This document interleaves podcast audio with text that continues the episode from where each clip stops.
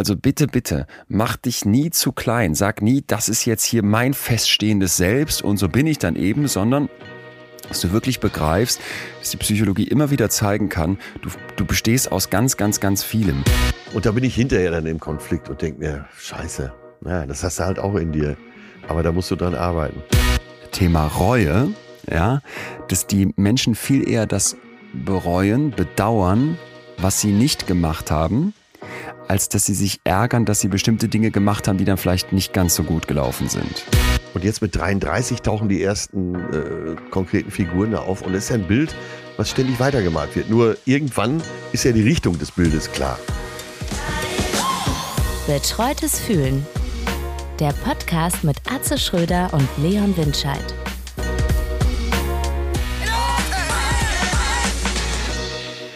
Leon, äh, um Markus Lanz mal zu zitieren, wo erwische ich dich gerade? Ich sitze jetzt in einem, äh, wie sich herausgestellt hat, verfügbaren Tonstudio in Schwedt. In Ah, Schwedt. Also in, das- Ost, in Ostdeutschland, kurz vor der Grenze. Und bin seit Tagen im Osten unterwegs. Und ich weiß nicht, Ja. wie du das wahrnimmst. Ich habe immer wieder, und das mu- muss ich tatsächlich sagen, ist mir jetzt hier in den letzten Tagen nochmal bewusst geworden, man muss hier immer in, an die eigene Nase fassen, erlebt, wie Wessis sich in irgendeiner Weise, in ganz verschiedenen Weisen arrogant gegenüber dem Osten verhalten. Und das ist fatal falsch. Und jetzt bin ich hier und genieße es Ja. total. Und es gibt viel zu berichten und bin sehr, sehr, sehr gerne gerade in Ostdeutschland. Du erwischst mich in einem Tonstudio vom Stadttheater Schwedt, wo ich heute Abend auftrete. So. Ha, toll. Ja. Ja, ich äh, kann das wirklich auch nur unterstreichen und mich anschließend. Ich mache die gleichen Erfahrungen, wenn ich da bin. Und das hört sich jetzt schon fast wieder nach so einer Grenze an. Aber es könnte, wir könnten jetzt auch über Bayern sprechen. Aber jetzt sprechen wir über, zum Beispiel über Sachsen. Und ich weiß nicht, ob du das auch festgestellt hast, dass das gesprochene Wort doch sehr aufmerksam aufgenommen wird da. Ja, und nicht, und nicht nur das, sondern ich hatte auch so das Gefühl, ja, das, das waren also ganz viele Kleinigkeiten, die dann drumherum stattfanden. Das gesprochene Wort war das eine, dann so eine tierisch gute Laune, also wirklich irre, irre, irre, irre. Gestern Pirna, ich, das Intro bei mir ist ja quasi immer gleich, da, da spiele ich ja nichts, sondern läuft so ein Filmchen ab und das macht schon Stimmung und da geht's ab und dann stehe ich hinter der Bühne und merke, boah, was ist denn hier los? Die reißen ja hier jetzt schon die Hütte auseinander. Dann komme ich raus und die Stimmung bleibt auch genauso hoch. Dann hatte ich an ganz vielen Stellen das Gefühl, ich weiß, es klingt jetzt auch so ein bisschen, keine Ahnung, vielleicht albern, aber ich hatte das Gefühl, es ist irgendwie, der war, keine Ahnung, es waren so viele so Kleinigkeiten. Das Essen, die Preise am Kiosk, weißt du, Club Mate 1,60 statt irgendwie 2,70 wie in Hamburg. ist er wieder. So, so, so, so Kleinigkeiten. Und jedenfalls waren wir dann in Magdeburg, wie ich erfahren habe, sagt man nicht Magdeburg, sondern Magdeburg ist jetzt eher Dann Mitteldeutschland. hast du es geschafft, wenn du es nicht mehr falsch aussprichst. Genau. Und jetzt kommt Dresden. Das ist zugeben etwas größer. Da waren wir dann gestern Abend und da war wirklich die Hölle los. Und wir sind erstmal so um halb eins in die coolen Clubs, zu den coolen Clubs gefahren. Das war so ein bisschen außerhalb. Und dann Ja. sind wir in, jetzt muss ich den Stempel gucken, nicht hier noch am Hand, Club P. Paula oder so, Club Paula oder Club Petra hieß das, Dub Party. Deutlich zu cool für uns, merkten wir spätestens in dem Moment, als uns das Barpersonal gesiezt hat. Dann, dann haben einige Leute barfuß gedappt, wo ich so dachte, ah, lass ich meine Schuhe heute mal an. Das fand ich dann irgendwie schon direkt wieder eklig. Und dann hieß es ja, wo, was, wo, wo wollt ihr denn hin, als wir das Barpersonal gefragt haben? Und dann meinte der, fahrt doch mal ins Assi-Eck. Und ich dachte, sag, sag schon Assi. Das klingt auch schon sehr Das- vielversprechend. Das klingt sehr vielversprechend und das klingt auch theoretisch erstmal nach uns, aber dann habe ich mich natürlich auch wieder so ein bisschen, ich habe das so ein bisschen schlecht aufgefasst, weil ich dachte, wieso will der uns jetzt ins Assi-Eck schicken? Ja, da sind so Kneipen, die sind auch eher so in eurem Alter. Und, dann, ey, ey, das, und das ist uns mehrmals passiert. Wir wurden mehrmals gesiezt und es hieß mehrmals, ja, geht mal da und dahin, da ist auch so Ü30. Und ich dachte, fuck man, wieso sieht man uns das so sehr an? Aber du fällst auf. Also in, auf einer Party mit 20-Jährigen fällst du mittlerweile komplett negativ auf. Wir also ins Assi-Eck und da in einen Laden, der hieß Der Lude. Und Das wird ja hier immer besser. Es war, äh, du kommst rein und das, und das muss ich jetzt einfach mal sagen, bei aller Freude an Techno und Dub und Subkultur, so eine ehrliche, eine ganz ehrliche 90er-Party, die ich schon oft gelobt habe. Die fand da statt und eher noch ein bisschen, ein bisschen weiter, also es war auch neuere Musik dabei, so. Und dann hing, hing so eine Cocktailkarte an der Wand, die habe ich mir abfotografiert, weil ich dachte, das muss ich dir erzählen.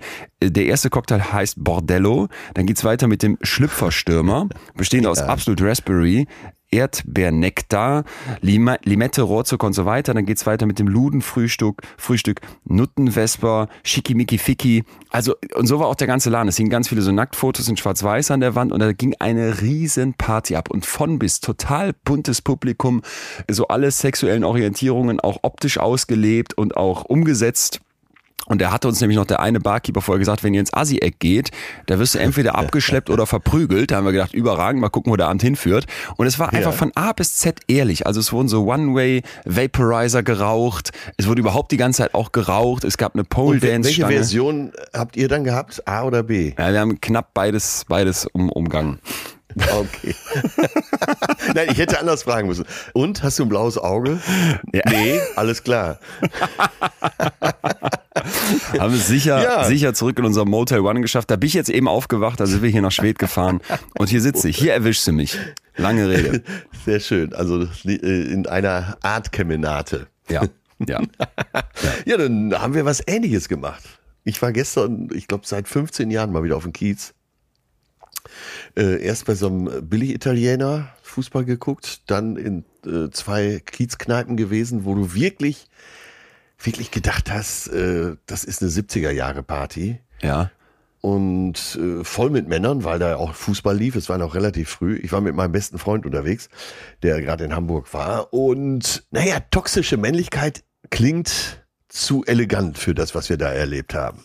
Ja. Es war einfach stumpf, dumpf, besoffen und ich, habe da versucht, irgendwie so dagegen zu halten mit sehr viel Freundlichkeit. Ja. So, Entschuldigung, ja. darf ich hier mal durch? Ja. Hey, ja. na, äh, habt ihr Spaß? Keine Antworten, nur, also auch immer kurz vor Schlägerei.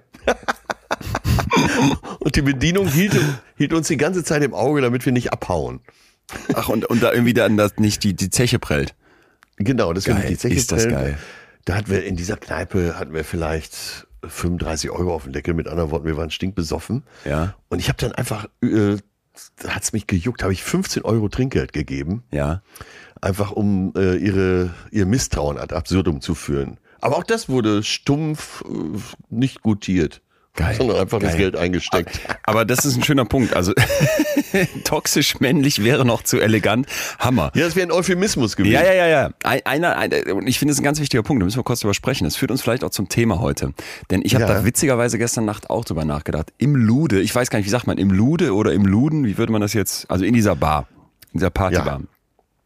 Da war eben so eine, so ganz bunt und da war, wie gesagt, auch auch viele homosexuelle Pärchen oder auch sich gerade kennenlernende. Es wurde auch gefühlt durchgetauscht. Und es war alles egal. Und wir sind dann da raus und haben dann irgendwie noch, äh, hatten noch Bock noch weiterzuziehen und haben dann so ein, wieder so ein Trupp aus 20-Jährigen dummerweise angesprochen. Der hat uns netterweise nicht gesiezt, meinte aber auch wieder, ja, für euer Alter müsst ihr mal gucken, ob er da noch reinkommt. So war auch schon wieder ganz, ganz übel. Und dann meinte er, geht mal ins Downtown. Aber da muss ich sagen, das ist eine, das ist nichts für mich, weil das ist eher so eine toxisch männliche Veranstaltung. Und dann habe ich, und dann, da, jetzt pass auf, jetzt kam der Punkt, da fing ich an nachzudenken. Ja, ja. Vor allem im Kontrast zum, zum Luden. Eine toxisch männliche Veranstaltung. Ich wusste ja sofort, was der meint. Vor allem als NRW-Kind, ja, wo du früher irgendwie im, im PM in Mörs bei der Popnacht warst, was, was eine absolut absurde Veranstaltung war, wo nur so äh, Stripperinnen und Stripper eingeladen waren und dann gab's so, also wir waren da vielleicht gerade 18, wenn überhaupt, sind da hingefahren, da musste immer einer fahren und dann war das so mit so mit so mit genau diese toxische Männlichkeit, wo du so denkst, ne, mit mit aufgespritzten Brüsten, die dargestellt werden und die die angegiert werden vom Publikum. Es waren durchaus auch, würde ich sagen, gleich viel Männer und Frauen da, aber es, ich wusste sofort, was der meinte mit toxisch toxisch männliche Veranstaltung und dachte, so war Disco eigentlich früher immer oder Club immer, zumindest sehr oft. Und dann habe ich mich gefragt, jetzt bin ich gespannt. Jetzt äh, gehe ich zu so einer toxisch männlichen Veranstaltung. Und dann ja. stehst du da und im Lude war nämlich auch die Person, die aufgelegt hat, dass ich nicht ganz sicher war, welchem Geschlecht die sich jetzt zuordnen würde. Ne? Mit Perücke und stark geschminkt und so weiter und so fort. Vom Körperbau sehr männlich, aber von allem anderen sehr, sehr weiblich. Und dann dachte ich so, ja, wie würde ich denn jetzt sagen, guck mal da oben der DJ oder die DJin und dann dachte ich, oh, das ist aber echt schwierig mittlerweile auch mit diesen mit diesen ähm, der, die, ne, und dann den Pronomen. Und dann ist ja so ein kleiner Friedrich Merz, der sich in deinem Hinterkopf meldet und sagt, das nervt und das ist doof und da muss doch Klarheit rein. Und dann dachte ich, nee, ja. genau das nämlich nicht. Genau das nämlich nicht. Wir haben wahrscheinlich einfach so fucking viele Jahre lang diese toxisch männlichen ja, ja, Veranstaltungen gefeiert, wo du dann hingehst und denkst, es ist alles klar, wer hier der größte Macker ist, der schleppt die ganzen Frauen ab, so nach dem Motto. Und wozu führt das aber eigentlich? Da fühlen sich seit Jahren, seit Jahrzehnten ganz viele andere Leute unsicher, verunsichert. Ne? Dieses, genau dieser Punkt als Frau, dass du denkst, ja, ich, ich kann hier nicht hingehen, ohne angegrapscht zu werden. Oder, oder, oder. Und dann dachte ich, nee, das, das muss sich einfach, das muss sich so dringend verändern. Und da war dann auch eine krasse Party in diesem Downtown. Und ich finde, man tut den jetzt Unrecht, wenn man sagt, das wäre irgendwie ein toxisch männlicher Laden. Aber ich wusste eben sofort, welche Art von Party dieser junge Mann meint und habe gedacht, fuck, das ist, ist, ist einfach, sollte einfach ein Auslaufmodell sein. Ja, aber da siehst du doch mal so eine Begrifflichkeit, wie die dann sich auch Platz nimmt im Sprachgebrauch. Vor zwei Jahren äh, haben wir so toxische Männlichkeit hier behandelt oder zumindest drüber gesprochen, kurz. Ähm, da war das noch was, was der eine oder andere erstmal googeln musste. Mittlerweile so äh, allgemeiner Sprachgebrauch, oder? Ja. Stimmt. Aber ich äh, nehmen wir jetzt mal die Kneipe, in der ich war, mit den äh, vielen ja. Fußballschauenden, rauchenden, übrigens Raucherkneipe. Wie, ey, ganz kurz, wurde Rauchen nicht verboten? Ich habe das Gefühl, man kann hier überall rauchen. Ich war jetzt in vielen Bundesländern und überall wird geraucht oder machen das alle illegal es war auf jeden Fall eine Raucherkneipe. Es okay. wurde so geraucht, dass ich, äh, dass ich zwischendurch mal rausging, so wie sonst die Raucher, um so ein bisschen mal wieder durchatmen zu können und dann wieder ja, rein. Ja. Und, und dann habe ich aus Spaß, habe ich so äh, versucht, mit einigen Männern so über das äh, Gender zu sprechen. Kein Anschluss unter dieser Nummer. Ja, geil. dann geil. irgendwann waren wir bei Pippi Langstrumpf, ne, ob man die Bücher jetzt verändern muss statt König, Südseekönig und so. Und natürlich keinerlei Verständnis. Ja. Und da habe ich einfach mal gefragt, was ist denn so schwer daran oder was ist so kompliziert, Südseekönig zu sagen? Ja, nix, aber da müssen die sich jetzt auch mal dran äh, gewöhnen. Echt, kam nur ach so, Scheiße, ach so, geil, geil, geil. Ja, ja, ja, okay. Ja, ja. Ich war letztens bei einer Firmenveranstaltung sehr ähnlich, kein Anschluss unter dieser Nummer. ähm, ging irgendwie um Vorstandsposition. Nur Männer stehen da im Kreis, ich stehe dabei, hatte da die Keynote gemacht und dann ah ja, wir haben jetzt ja auch immer mehr Frauen im Vorstand, aber ich muss persönlich sagen, und das passt ja eigentlich gar nicht so richtig zusammen, gendern, gendern ist, wenn, mit, wenn der Sachse mit dem Boot umkippt. Und du, du stehst da und denkst schon. Und jetzt demnächst brauchen wir dann auch nicht-binäre Personen und alle so. und das war, das war, ich habe ähm, vor einer Woche mit einer, mit einer Transfrau ähm, gedreht. Und das war genau so ein Moment, wo die nachher mir auch sagte, Leon, wenn, wenn man, wenn man ein Trans-Ally sein will, also ein Alliierter derer, derer, die, die sich eben nicht einfach so zuordnen nach dem Motto, dann ja. musst du genau in solchen Momenten was dagegen halten. Und ich habe mich geärgert, weil dieses Gespräch mit dieser Frau fand erst danach statt, nachdem ich da in dieser Männerrunde stand und dachte, hättest du mal selber auf die Idee kommen können. Aber ich glaube einfach, dass dieses, da sind wir ja vielleicht wirklich langsam bei unserem Thema heute, dass dieses wie du auf deine Rollen guckst, wie du mit deinen Rollen umgehst, was deine Rollen ausmacht, was so Gewissheit gibt, dass das einfach ja, gerade ja. total im Wandel ist und dass sich manche unglaublich dagegen wehren. Und wir sprechen ja auch gleich über Rollen. Äh, nur eine Sache möchte ich noch ganz kurz beleuchten. Und zwar, wir hatten ja letzte Woche mit Düsen und Daniela zwei äh, Aktivistinnen ja. zu Gast und ich habe so viel Echo darauf bekommen, jo. wie noch nie. Das stimmt. Das war echt, das war, war ja eine Idee von dir, das so zu machen und das war echt eine richtig gute Idee. Ja, mein auch Gott, ganz das, das ähm, hat Wellen geschlagen. Total, total. Vor allem, weil ich auch selber gemerkt habe, dass das bei mir so Wellen geschlagen hat. Und allen, alle, mit denen ich dann nachher darüber gesprochen habe, die, die das sich auch im Zweifel noch gar nicht angehört hatten, einfach wo ich nur so zusammengefasst habe, was ich aus dem Gespräch mitgenommen habe, da merktest du, boah, das macht auch direkt was mit denen. Und, ja, ja, ich habe ja ähm, natürlich nochmal eine ganz andere Fanstruktur als du und äh, meine Instagram-Follower gehen ja auch von bis, aber da sind eben auch viele dabei, die sich jetzt vielleicht nicht so sehr mit dem Thema auseinandergesetzt haben. Da haben sich ganz viele bedankt, dass wir das gemacht haben, weil ja, ja. darüber sind sie dafür sensibilisiert worden und sind auch tatsächlich auf die Seite gegangen und haben äh, Olaf Scholz angeschrieben sozusagen.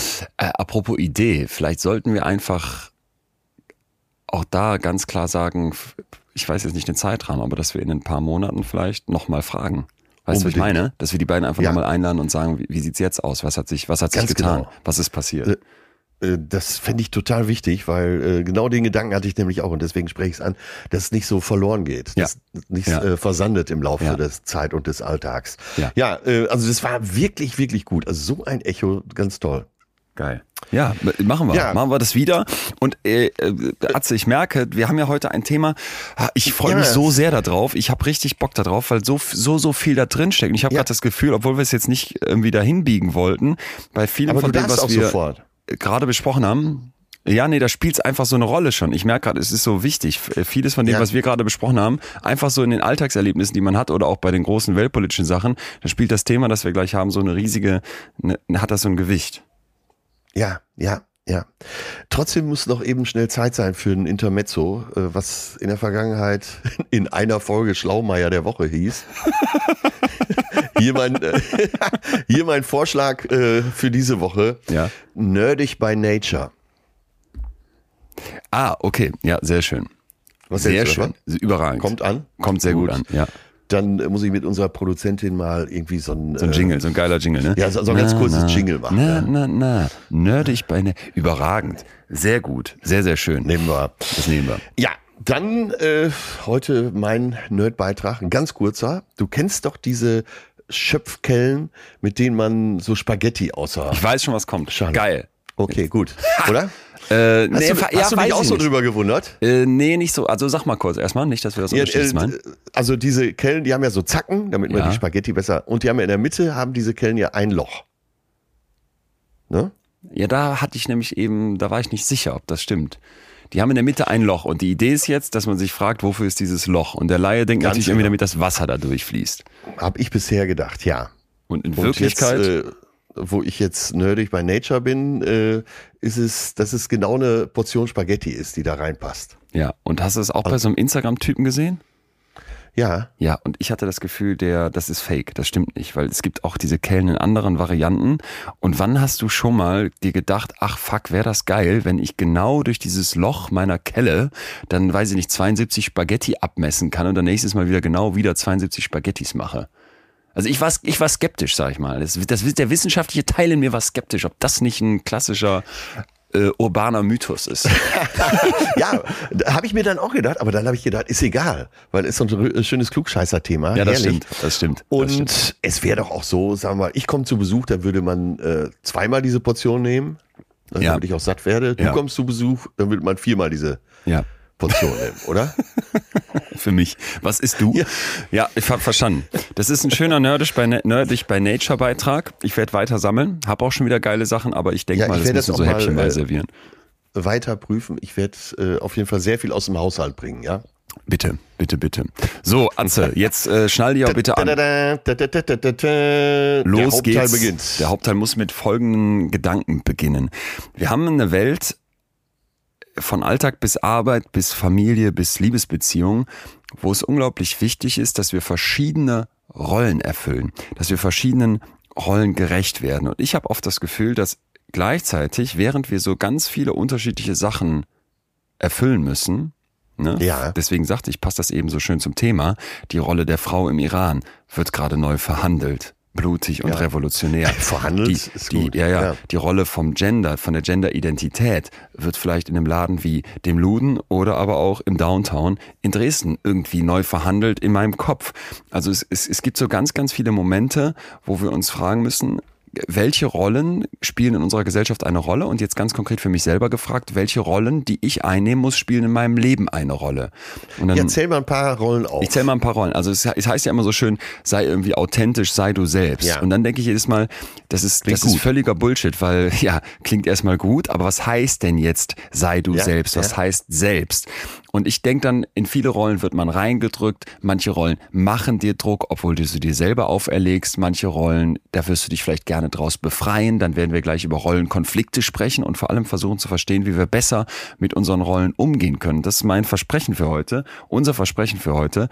Und ich habe mich dann auch gefragt, vielleicht um überhaupt erstmal zu begreifen, äh, was heißt denn jetzt verschiedene Rollen, dass wir ein Bild aufmachen. Ich erkläre erklär gleich die Theorie dazu, aber für mich ist immer, und das passt hier witzigerweise, weil ich gerade neben so einem Ding sitze, ein Mischpult Ja. mit ganz vielen Schiebereglern. Ja. Aha, okay, gut. Und dann hast du im Prinzip jeden dieser Schieberegler irgendwie beschriftet mit einer verschiedenen Rolle, die du einnimmst. So. Ja. Bei mir wäre das jetzt zum Beispiel sowas wie, weiß ich nicht, Psychologe, Podcaster. Podcaster, ich bin aber auch Sohn, ich bin Freund, ich bin Hobby-Rennradfahrer, ich bin irgendwie Philosophie interessiert, ich bin Leser, ich bin äh, manchmal irgendwie Nachbar, ich bin Unternehmer, ich bin äh, mag gerne gutes Essen, ich mag gerne Falafel, so könnte ich das noch runterbrechen. Ne? Ich bin irgendwie nerdig, ich, ich bin Münsteraner, ich bin aber auch viel in Berlin, ich bin Europäer, ich bin naturbegeistert. Und jetzt kannst du dir vorstellen, auf diesem Mischpult habe ich zig solcher Regler und das sind die ganzen Rollen, die mich ausmachen. Ja, ich, sofort der dicke Stein ins Wasser. Bist du dir denn sicher, was du alles darstellst? Weil das hat ja auch sehr viel mit Selbstbild zu tun. Ja, genau. Ne? Also Sender, Empfänger. Und ja. man selber sieht sich ja wahrscheinlich nicht ganz genauso, wie andere einsehen. Mhm. Mhm. Das äh, wird ja nie deckungsgleich sein können. Ja, das stimmt. Das stimmt ist ein, ist ein wirklich dicker Stein, weil das frage ich mich jetzt gerade auch. Würde jetzt jemand, den ich frage aus meinem Umfeld, würde der die gleichen Schieberegler bei mir, also würde der das auch so beschriften, mein Mischpult mit meinen verschiedenen Rollen? Oder wird meine Mutter sagen, du hast aber auch noch die Rolle XY? Ja, ne, ich äh, bring dir noch mal ein anderes Beispiel. Ich habe letzte Woche habe ich einen, äh, Freund von mir meinte äh, so im Restaurant, da wäre er immer sehr freundlich und ich kenne ihn sehr gut und wir waren auch oft schon zusammen essen und ich sag, äh, du jetzt mal ganz im Ernst und ich habe auch schon mit deiner Freundin darüber gesprochen, äh, du bist wirklich unfreundlich. äh, Ach so. sagte, nein, Ach, ich geil. bin einer der freundlichsten Menschen. Und dann habe ich gesagt, überleg doch mal, da und da. Der will auch freundlich sein, nur der hat, seine Art ist anders rüber. Der, der macht dann meistens so ein sauertöpfisches Gesicht. Äh, der Kellner fragt, kann ich hier abräumen? Ja, nimm mit. so, ah, ja. Ja. So, das kommt. Und dann äh, hat er am Anfang des Gesprächs hat er gesagt, nee, ich bin sehr, sehr freundlich im Restaurant. Und am Ende des Gesprächs hat er gesagt, na, stimmt, hast du eigentlich recht. Und ja. das meine ich damit. Ne? Schön, Man hat vielleicht ein, ein, besseres von, Bild von sich, als, als es wirklich beim Empfänger ankommt. Schön. Was sind denn, was sind denn deine Schieberegler erstmal? Ich lasse parallel mal das sacken, was du gerade gesagt hast, aber das finde ich echt schön. Oh Gott, ja, äh, der, äh, ganz private, der öffentliche. Der, ist das für dich, ist das ganz kurz, das für dich so, sind das für dich erstmal zwei Bereiche, die dann so abgehen, wie bei so einem Baumdiagramm? Erstmal der private ja, und dann ja, der öffentliche ja, und jetzt genau, kommen die das, Unterregler? Genau, das sind ah, so die erstmal zwei Hauptstämme. Es gibt den öffentlichen Atze und den privaten Atze, das weißt du ja auch. Äh, klar, bin ich Freund, äh, mhm. dann äh, liebender äh, Sohn, äh, Bruder. Ähnlich wie bei dir kommen dann natürlich diese Spezialabteilungen hinzu, was weiß ich, ähm, Bodybuilder. Im Ruhestand allerdings. ja, Spaghetti-Messer. Schwim Schwimmer, Klugscheißer. Ähm, ja, und, und, und. Und klar, mhm. natürlich, äh, ich, das wirst du ja sicher nachher noch beleuchten, äh, dass man ja zum Überleben auch einigermaßen Selbstbild braucht. Und vielleicht auch einen gewissen Anteil Selbstbetrug. Ja, total. Das hilft, total. hilft uns zu überleben. Der, der Punkt ist einfach nur, dass ich so, dass ich oft das Gefühl habe, wenn du jetzt Leute fragst, wer bist du? Ja. Ne, was macht dich aus? Dass diese Menge an Schiebereglern bei vielen Leuten viel zu wenige sind. Auf den ersten Blick, wenn die sich dann mal hinsetzen, wie du das jetzt ja. gerade gemacht hast, oder ich vielleicht auch hier in der Vorbereitung und man sich mit so einer Frage überhaupt erstmal auseinandersetzt, was sind denn meine Rollen, dann wird mir vielleicht klar, okay, da sind viele. Und da gibt's viel mehr als einfach nur die Rolle, ich bin Mutter und ich bin Angestellte ja. bei der Versicherung. Und, und du hast ja auch Absichten. Richtig, du das hast heißt, Absichten, du hast äh, Ziele. Du, du, willst ja auch moralisch wahrgenommen werden. Ich spreche jetzt von dir. Du willst ja äh, eben nicht der Arsch sein, der zu allen unfreundlich ist. Ähm, mhm. Also das sind ja deine Absichten. Und so versuchst du dann ja auch rüberzukommen. Ne? Ja, total. Dir wäre ja dann schon wichtig, total. dass nicht gesagt wird, äh, der Leon, der ist einfach nur arrogant und, und lässt andere nicht zu Wort kommen, unfreundlich. Das willst du ja alles nicht. Ja. Ne? Ja. Nee, also genau. Absichten, Absichten äh, prägen ja auch die das Rollenverständnis, dein eigenes Rollenverständnis. Weißt du, was ich meine? Ja, komplett. Und, und auch wo du es gerade sagst, muss ich denken, ist eigentlich ein total schöner Punkt, dass du auch gerade gefragt hast, wie werde ich eigentlich wahrgenommen? Also was sind Rollen im Äußeren und was sind Rollen von einem selber? Und für mich ist immer zum Beispiel, wenn ich jetzt auf Tour bin, total wichtig, dass ich denke, ich komme, ich, komm, ich darf ja immer in so tolle Kulturstätten kommen. Das genieße ich fast am meisten an diesem Job, dass du jetzt, ich komme hier in Ja. Schwedt und sehe, das ist hier ein kulturelles Zentrum, dieses, dieses Theater. Ne? Hier findet Kultur noch statt. Ja. Und, und da kommen Leute hin und, und gucken sich dann ein Programm an oder ein Theaterstück oder ein Konzert. Und ich liebe diese Läden. Und auch jetzt, dass ich jetzt hier in so einem Keller sitze, in so einem Studio von diesem Theater, das, das hat auch immer alles so einen gewissen Geruch und diese Vorhänge und die Scheinwerfer und dann da im Backstage über diese Bretter gehen, hoch zur Bühne. Ich, ich liebe das. Und dann finde ich einfach immer das mit, das nächste Schöne dann an dem Ganzen, sind eben diese ganzen Leute, die da arbeiten, weil du stehst alleine auf der Ja. Bühne, aber hinter der Bühne sind dann gefühlt, selbst bei einer kleinen Veranstaltung, mal ganz schnell 15 Leute im Einsatz, die, die tausend Sachen machen, um eben Kultur möglich zu machen. Und vor denen habe ich einen Heidenrespekt, gerade jetzt nach der ganzen Corona-Zeit und dem nicht, nicht arbeiten können. Und wo du Ja, in sagst, so einem ähm, Theater arbeitet, äh, atmet ja auch nochmal so eine ganz besondere eine Atmosphäre. ganz besondere Atmosphäre. die man nicht mit einer Stadthalle oder so vergleichen Genau, kann. Also ein Theater ist ja so eingespielt sozusagen. Genau, Ja. und jetzt komme ich hier eben rein und bin ein bisschen platt von gestern und bin ein bisschen gestresst, Mhm. weil ich weiß, wir nehmen gleich auf und ich lese mir noch alles durch und so weiter. Und sitze dann da, während der Rest schon mal aufbaut und dann fragt mich irgendwann Marius, der mein Tourleiter ist, ey Leon, hier dieses, dieses, dieses Stehpult, wo wir gleich, oder dieses Pult, ne, so ein Pult, wo der Laptop immer Ja. draufkommt. Das ist ja richtig hässlich, oder? Ich guck so rüber, oh jo, das ist das hässlichste Stehpult, das ich jemals gesehen habe. Und Mach ein Foto. ich, ich mache ich mach ein Foto, schicke ich dir gleich. Und dann ruft einer von den Technikern, ey, willst du uns jetzt hier alle runterziehen? Und ich dachte, ey, Moment mal, warum pumpst du mich denn jetzt hier so an? Es war gar nicht so böse gemeint. Er hat es dann auch so halb, halb lachend gesagt, aber ich dachte jetzt gerade, wo du das sagst, fuck, wie werde ich auf den gewirkt haben? Da kommt dann irgendwie der arrogante Künstler, setzt sich mit seinem Laptop in die erste Reihe, redet kein Wort und das Erste, was er sagt, ist, das ist das hässlichste Mischpult, was ich jemals gesehen habe. Weil all das, was ich dir gerade über so ein tolles Theater gesagt habe, habe ich dem jetzt noch nicht gesagt. Ne? Und dann wäre das so irgendwie eine Scheißrolle. Ich gehe gleich zu dem hin. Entschuldige Ja, mich. Sehr gut. Aber sehr schönes Beispiel. Ja, Äh, genau das ist ja das, wie dein Freund im, nachgedacht, im du willst das den Eindruck revidieren. Richtig, richtig. Äh, ansonsten wärst du weg, wieder weggefahren. Du in deiner Wahrnehmung hättest gesagt, ich war freundlich zu allen und die hätten vielleicht untereinander gesagt, so ein Schnösel. Und jetzt gehen wir mal in die Psychologie dazu, weil da wird es jetzt eben Ja. genau mit solchen Punkten total interessant. Die psychologische Role Theory. Die sollten wir mal kennen, sollten wir uns irgendwo hinschreiben. Die Rollentheorie, die sagt eben, dass wir nicht einfach ein Selbst sind, sondern dass wir uns über ganz viele Selbsts definieren. Und ich finde dieser, dieser, dieser Plural vom Selbst, Selbsts, das klingt komisch, aber das ist wirklich etwas, was wir verinnerlichen sollten. Also bitte, bitte, mach dich nie zu klein. Sag nie, das ist jetzt hier mein feststehendes Selbst und so bin ich dann eben, sondern dass du wirklich begreifst, dass die Psychologie immer wieder zeigen kann, du, du bestehst aus ganz, ganz, ganz vielem. Und wir haben gerade schon ein paar Schieberegler genannt, aber vielleicht einfach so erstmal Mutter, Angestellte, Managerin, Leiterin vom, vom Chor, Köchin und du kannst dann tausend Sachen hintereinander reihen, die dich als einzelne, als einzelne Frau, als einzelnen Mann dann vielleicht ausmachen. Und da ist eben ganz, ganz wichtig, dass ich das erstmal auf dem Radar habe. Erste Einsicht für uns heute.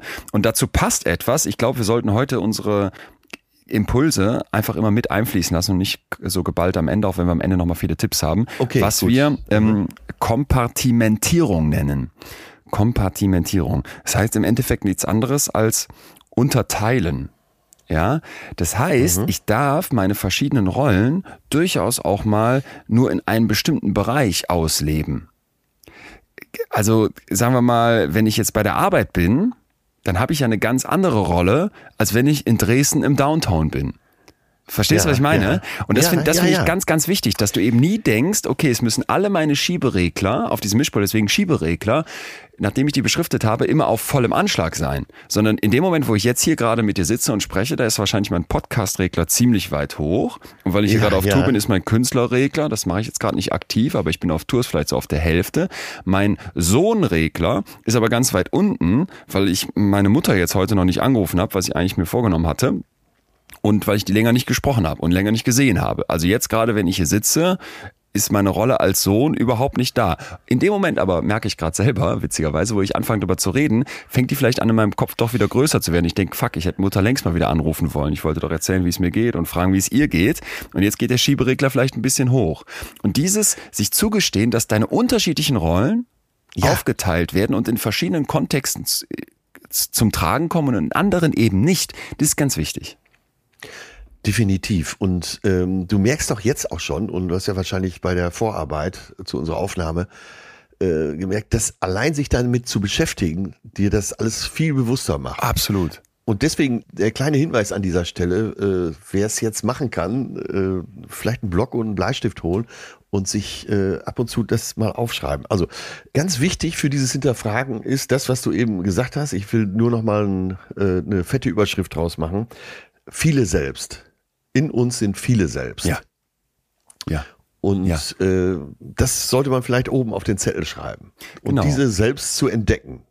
Darum geht's. Und äh, wie gesagt, nachher kommen ja nochmal die, äh, die Hinweise, wie man die, diese selbst aufspüren kann. Wahrscheinlich gibt's ja auch Seiten äh, an dir oder an mir, die jeweils derjenige noch gar nicht so kennt. Ich hab- oder ich nicht, hab sich dessen total- nicht so bewusst ist. Total, ich habe Ja. hier gleich Gold für dich, gesponnenes Gold von einem, einem unglaublich tollen Autoren. Aber es ist ein schöner Punkt, den du gerade aufmachst. Und ich habe das letztens im Club mit den Leuten in der Live-Session ausprobiert. Genau das, was du sagst, hol dir einen Blog, wir haben dann ein Workbook, aber es geht auch einfach mit einem, mit einem Blatt Papier. Und dann machst Ja. du diese Überschrift, meine vielen selbst. Und jetzt kannst du ja deine Schieberegler mal hinschreiben. Und mach dich nicht fertig, wenn du denkst, das ist jetzt nicht genug oder mir sind noch nicht alle eingefallen. Es ist eh nie fertig. Es wird sich fortlaufend verändern. Aber nur mal zu sagen, komme ich vielleicht auf zehn verschiedene Rollen, die ich im Leben erfüllen Ja, muss oder vielleicht ja, sogar ja. 20. Und dann darfst du auch daneben mal diese Schieberegler hinmalen und mal gucken, wie weit sind die gerade auf Anschlag oder eben nicht. Und das einfach sich mal zu visualisieren, was macht mich eigentlich aus, ist ein ganz zentraler Bestandteil eben dieser Role Theory wenn ich die jetzt praktisch anwenden möchte und etwas, was aus meiner Sicht einen total vorwärts bringt. Weil die Leute da in der Session haben dann auch gesagt, ach krass, stimmt, so habe ich eben noch nicht auf mich geguckt. Und ich glaube, dass Ja. man mit diesem Ja. Rollenthema, was wir heute auf, aufarbeiten, wirklich einen neuen Blick auf sich bekommen kann. Ja, wer bin ich und wenn ja, wie viele? Richard Genau, David- genau, David genau Ja. das. Genau das. Gehen wir weiter rein. The Act Ja. of Living von Frank Tullis. Das ist der Autor, den ich dir gerade nennen wollte. Und zwar Mhm. bi- bin ich auf den gestoßen, weil du erinnerst dich an unseren schönen Besuch in Oxford. Ich da ja ein bisschen vorher noch durch London gelaufen bin.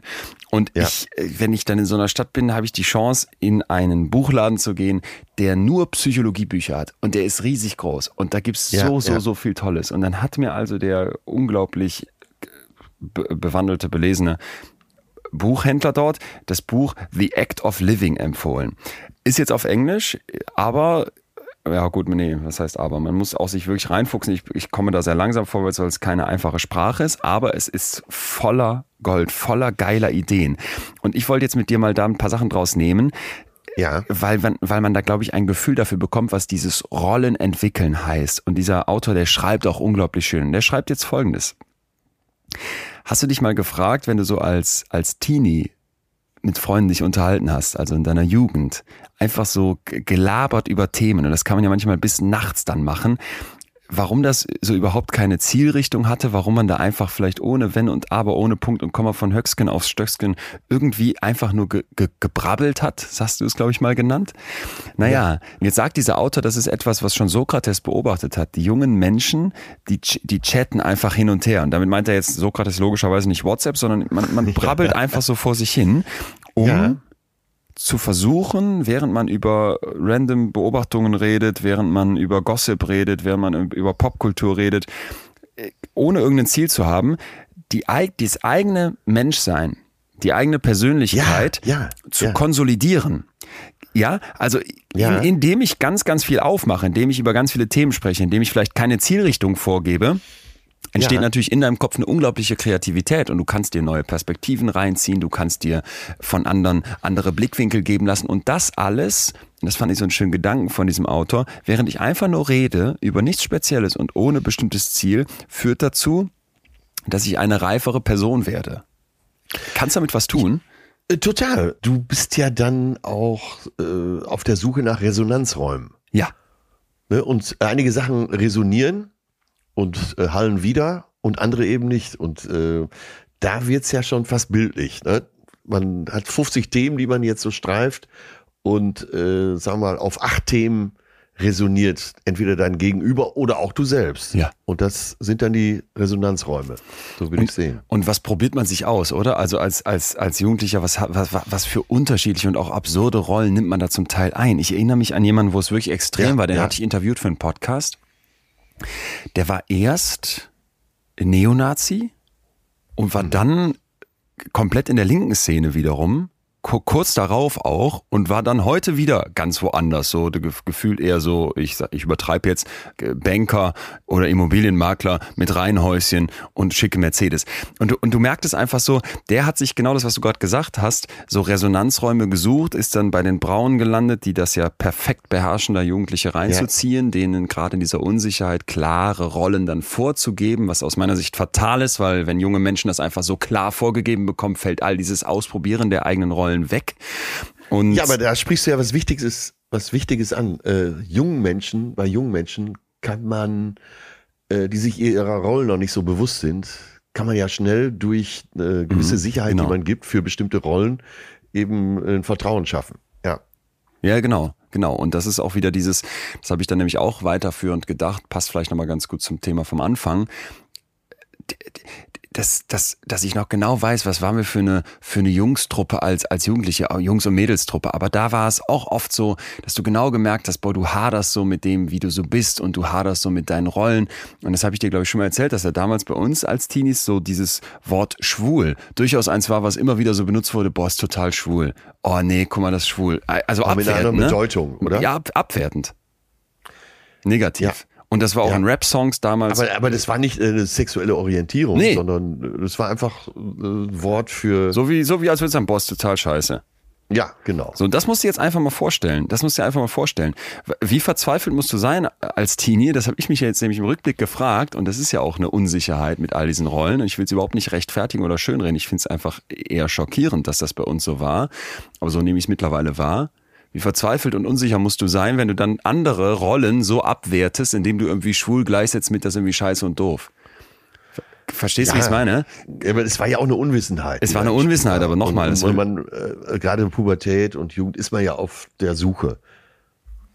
Ne? Und das passt ja super zum Thema, dass du äh, in der Zeit orientierst du dich ja noch, du äh, schaust unheimlich drauf, wie ist deine Umgebung, was ist cool, wie werde ich in der Gemeinschaft so akzeptiert und mhm. dann äh, benutzt du eben bestimmte Begrifflichkeiten, ohne vielleicht zu wissen, was wirklich dahinter steckt.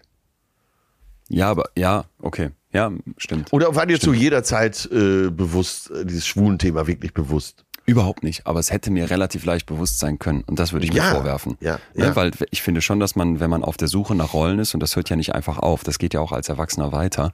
Das merke ich ja jetzt selber auch, dass ich an ganz vielen Stellen mich frage, wie ist denn, was sind meine Rollen?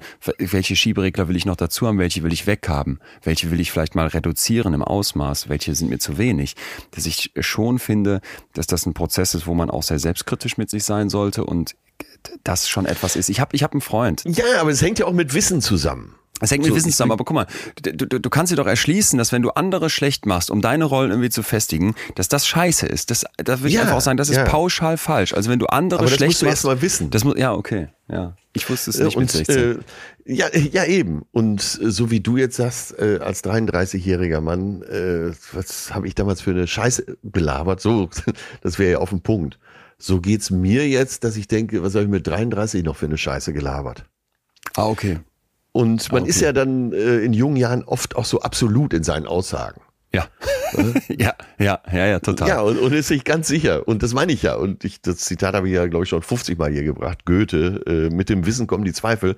Und äh, Mensch sein heißt er sich weiterentwickeln. Und im günstigsten Falle weiß man ja eben mit 57 mehr, als man mit 33 noch wusste, zumindest übers Leben. Ja. Und äh, Ricky Gervais, ich weiß nicht, ob dir das was sagt. Das ist, äh, ja, ja, englischer äh, äh, Komiker, Stand-Upper, Regisseur, Schauspieler, sehr schlauer Typ. The Office hat er erfunden, glaube ich. Ja, genau. Afterlife bei Netflix. Habe ich gerne geguckt. Aussagen. Ja. ja. Und der sagt heute, ich weiß, der müsste auch so mein Alter sein. Und er sagt, wenn ich die jungen Stand-Upper heute so auf der Bühne sehe, in ihren absoluten Aussagen, dann denke ich immer, Gott sei Dank bin ich noch so jung, dass ich mitkriege, wie die irgendwann ihre Worte fressen. Ah, okay. Ja. Ne? Und äh, so, jetzt wieder zurück zum Thema. Äh, ich glaube, dass, dass dieser Prozess ja ein Leben lang anhält. Mhm. Ne? Und welche Rollen habe ich in mir, welche Rollen spiele ich? Und ist ja äh, so komplex, um jetzt deinen Mischpult zu benutzen. Da sind jetzt vielleicht 30 Schieberegler auf diesem Mischpult, vor dem du gerade sitzt, aber äh, im wahren Leben sind es ja vielleicht dann 500 oder noch mehr. Genau, total, genau. Und einige werden nie bedient ja. und andere äh, sind vielleicht äh, in deinem Alter in der Mitte und in meinem Alter ganz oben und umgekehrt. Ich will gleich mit dir genau dazu über Rollenkonflikte sprechen und vor allem Ja. Role Overload. Also was passiert, wenn meine Rollen nicht zusammenpassen und wenn es mir vielleicht viel zu viel wird mit diesen Schiebereglern. Aber weil du es gerade gesagt hast, würde würd ich diesen Punkt gerne noch aus dem Buch The Act of Living einbringen, weil der mich auch so begeistert hat. Da beschreibt der Autor also unseren lieben Freund C.G. Jung. Ja, Ja, und dieser Psychologe hat einen Prozess beschrieben, den der Individuation nennt. Individuation. Das klingt Ja. jetzt erstmal sehr sperrig, aber der sagt dann, das ist also ein Prozess, der normalerweise nach äh, so einer Art von Midlife Crisis irgendwann bei einem Menschen eintritt, der feststellt, also dieser Mensch stellt fest, es ist die Zeit gekommen, reflektierter auf mich und vor allem in mich reinzugucken, um Antworten zu finden. Und das ist jetzt ganz wichtiger, ein ganz wichtiger Moment, weil wir haben in der Psychologie Okay. äh, äh, ganz, ganz viele von den großen Psychologen und vor allem von den ersten haben das selbst so aufgeteilt. Ne? Jung auch in Archetypen, äh, Animus Ja, und so weiter. Äh, Freud kennen wir vielleicht noch besser mit Ich, das S und das Über-Ich. Und der wollte, die wollten dann immer wissen, wie schaffe ich es, das zu integrieren? Wie schaffe ich es, da ein, ein Selbst zu werden? Und er sagt jetzt halt eben, dass du irgendwann anfängst, und das fand ich so spannend, nach einer gewissen Midlife-Crisis diese Individuation zu betreiben. Ja, also ich versuche zu verstehen, wer bin ich? Ich versuche ein Ganzes zu werden. Ich versuche mein Selbst wirklich zu begreifen.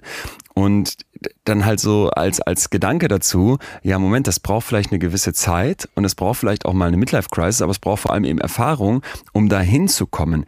Siehst du das auch so? Also würdest du sagen, wenn eine Midlife-Crisis, ich weiß nicht, ob du eine hattest, aber wenn sowas jetzt schon hinter dir liegt, dass du sagst, jetzt bist du in dem Moment wirklich mehr mit dieser Individuation beschäftigt, ich forme und finalisiere mein Selbst, oder sagst du auch noch, wie ich es jetzt für mich sagen würde, boah, ist so gar nicht fertig?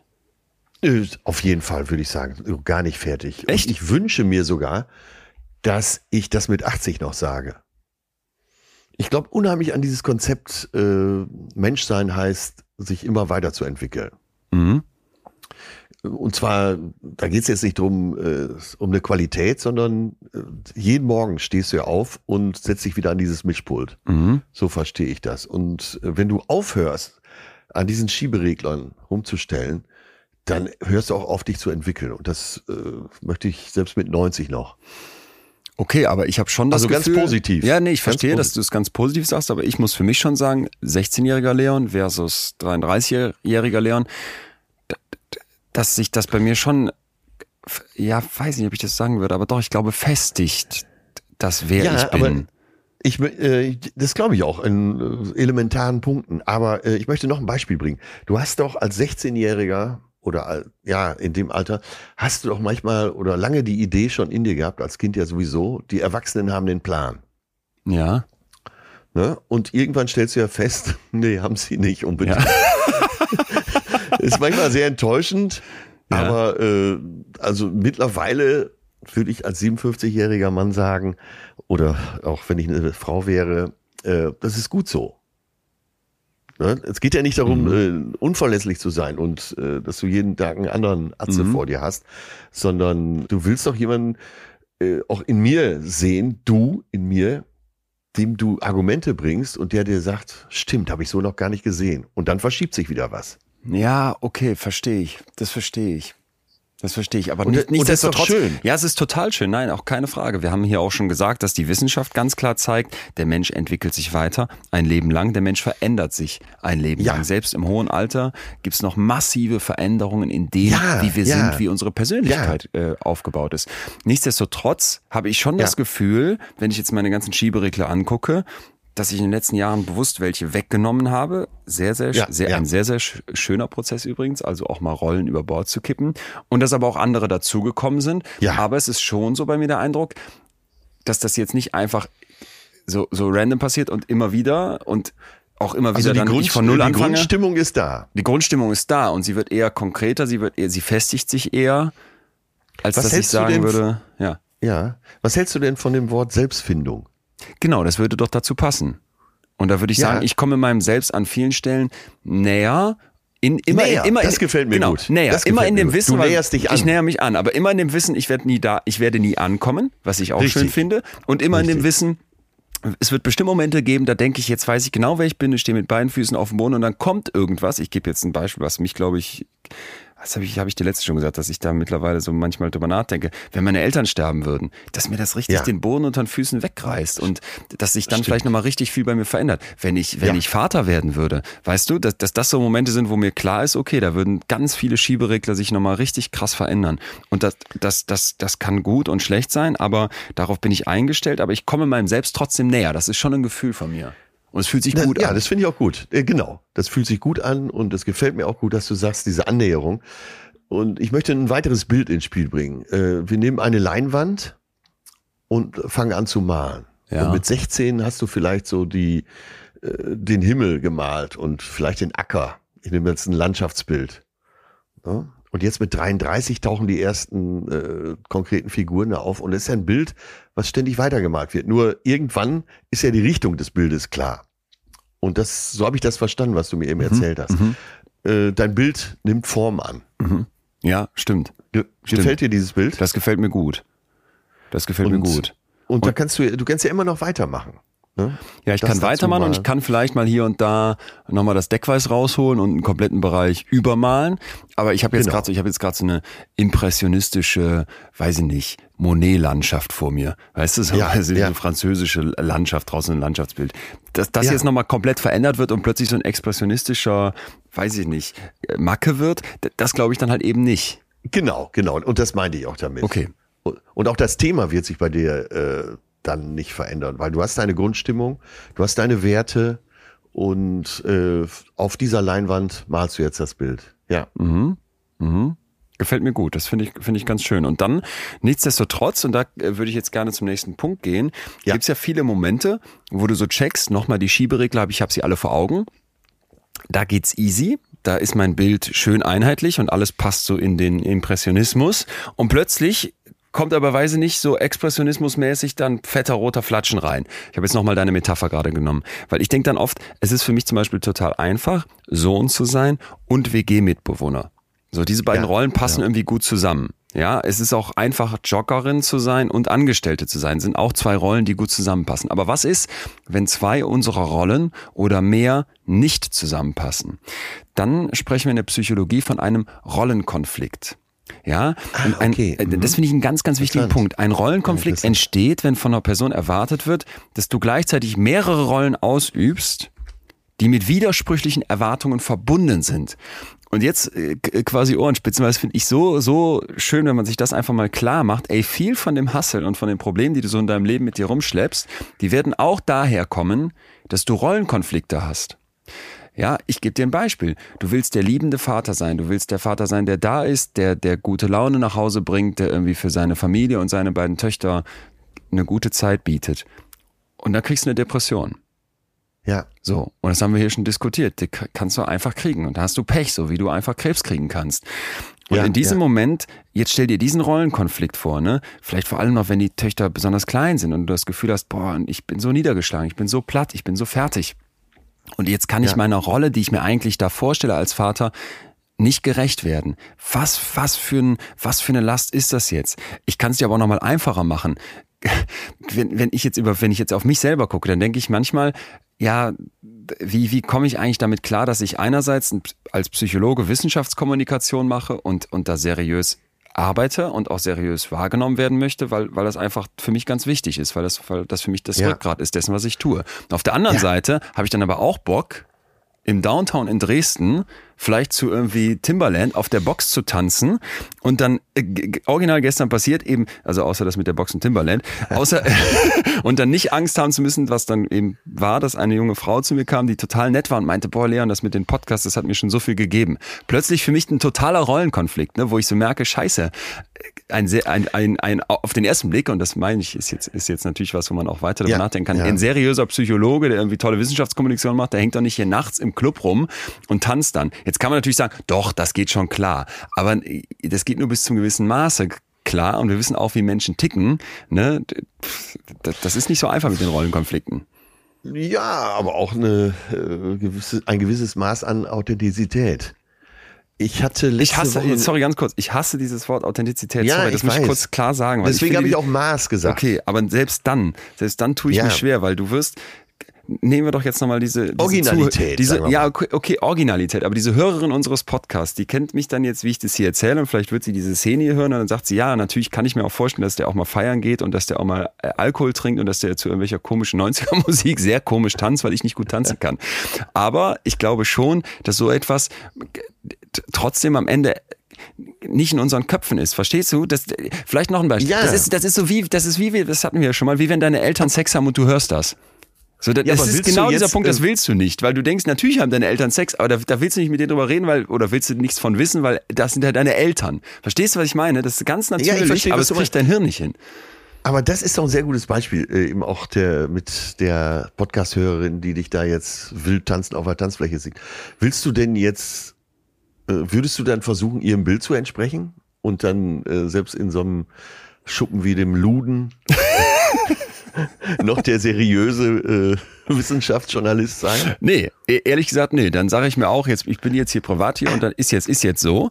Aber Ich habe ein gutes Beispiel. Ah, das ist ja, gut, das ist gut. nur ganz kurz noch, es ist, ja- es Ja. ist halt schon, es ist halt, merke ich, macht was mit mir. So.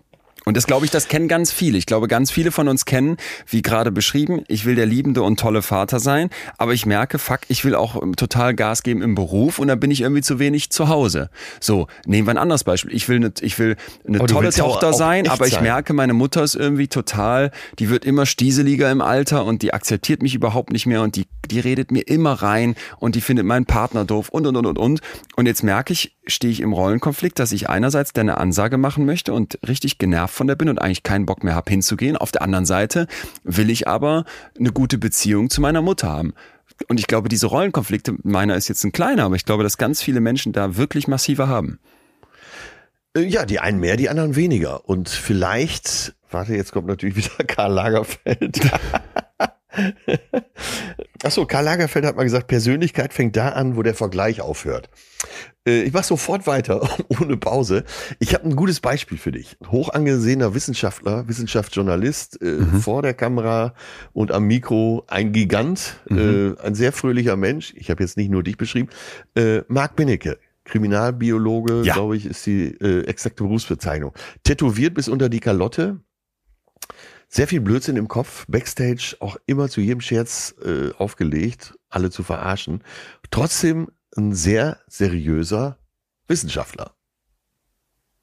Würdest du mir zustimmen? Ja, total. Und, und, bei- und da ist genau das, was ich meine. Bei dem, den ich da, gib mir noch mal einen Joker, damit ich das Wort authentisch noch mal kann. Ich, bei Ich ihm atme habe ich den durch. Eindruck, zumindest wie das Wort landläufig verstanden wird, äh, dass der authentisch ist, dass er mich, So, dass er mir nichts super, vorspielt. super, Be- super Beispiel. Absolut. Würde ich genauso unterschreiben. Ist auch mein Eindruck. Und ich glaube, Leute, die in der Öffentlichkeit sind, die als sympathisch und erfolgreich wahrgenommen werden, die, die werden diese vermeintliche Authentizität vermitteln. So. Ja, jetzt weißt ja. du aber nicht, ob der Mark Benecke, und das ist jetzt gemein, das für ihn als Beispiel, wir können jetzt jeden Namen nehmen, jetzt weißt du aber nicht, ob der Promi XY, den du auf dem Bildschirm so sympathisch ja, findet, zu Hause äh, nicht doch im schwachen Moment seinem Kind eine Backpfeife gibt oder äh, drei Millionen Euro Steuern hinterzogen hat. Das weiß ich So. tatsächlich nicht. Und das ist halt eben der Punkt, wo ich denke, da machst du es dir, du sagst jetzt, diese beiden Rollen, der ist tätowiert bis unter die, unter die Oberlippe und der ist eigentlich ein total seriöser Typ. Hä, das passt doch gar nicht zusammen. Doch, in seinem Fall finde ich, ist das ein Ja. total stimmiges Bild, was der nach außen Ja. abgibt. Vielleicht hat er aber auch in sich Rollen, von denen der genau weiß, die, die wirken in mir und die muss ich komplett geheim halten, weil die würden dieses Bild total untergraben. Und dann kann man immer sagen, ja, sei, wie gesagt, sei Stimmt, authentisch, sei du stimmt. selbst und in Wirklichkeit, das ist vielleicht gerade ein ganz wichtiger Punkt, müsste man sich zugestehen, fuck, auch ich habe Rollenkonflikte. Unbedingt. Atze, weil das, mal, das vielleicht Ja. ist es ein sehr, sehr, sehr ehrlicher Moment gerade auch, weil ich merke, wie, wie Ja, mich das, wie ja. ich hier hochfahre. Ich habe so oft das Gefühl, wenn mich dann so jemand anspricht und dann und dann so, so begeistert ist, wie diese Frau dann. Und das, das, Ja. das, das, das finde ich so toll, das, das freut mich so, weil die halt auch so gesagt hat, boah, ja, das hat, das hat mir richtig durch schwere Zeiten geholfen, der Podcast. Und dann denke ich so, Wahnsinn. Und dann merkst du auch, die strahlt eine Dankbarkeit aus und die freut sich jetzt einfach, dich zu sehen, die ist total nett. Und dann denke ich mir, aber du weißt so viel über mich nicht und stellst mich gerade auf so einen hohen Sockel Ja, und ich habe ja. einfach Schiss, dass du dann irgendwann, dass du dann irgendwann auf den Trichter kommst, ey, der ist vielleicht doch nicht so cool und nett und was weiß ich was und hat auch mit 16 irgendwie schwul als Schimpfwort benutzt und was weiß ich was, was man noch so alles falsch macht. Verstehst du? Und dann denke ich mir, oh Mann, das ist schon, keine Ahnung. Und das ist für mich, für, für jemanden, der ein Stück weit in der Öffentlichkeit steht, glaube ich, gar nicht anders als für alle anderen auch, die sagen, wie gerade, ich habe viele Beispiele gegeben, ich habe Rollenkonflikte in meinem Leben. Ja, okay, ich habe es jetzt voll verstanden. Und ich will auch gar nicht dagegen reden, äh, selbst wenn du, sagen wir mal, berühmter Punker wärst. Ich weiß gar nicht, ob man das Wort überhaupt noch so benutzt, aber ist egal. Da würdest du auch immer versuchen, dieser Rolle zu entsprechen in der Öffentlichkeit. Ja. Ne? Ja. Obwohl du vielleicht äh, super spießig bist. Äh, Punker wird noch benutzt. Ich, Gut. Muss ich kurz sagen. Äh, das und warum, warum weiß ich es sicher? Weil als die große Invasion der Punker auf Sylt Ja, stattfand mit dem Bildzeitung-Sprache, 9-Euro-Ticket. Achso, okay, na gut.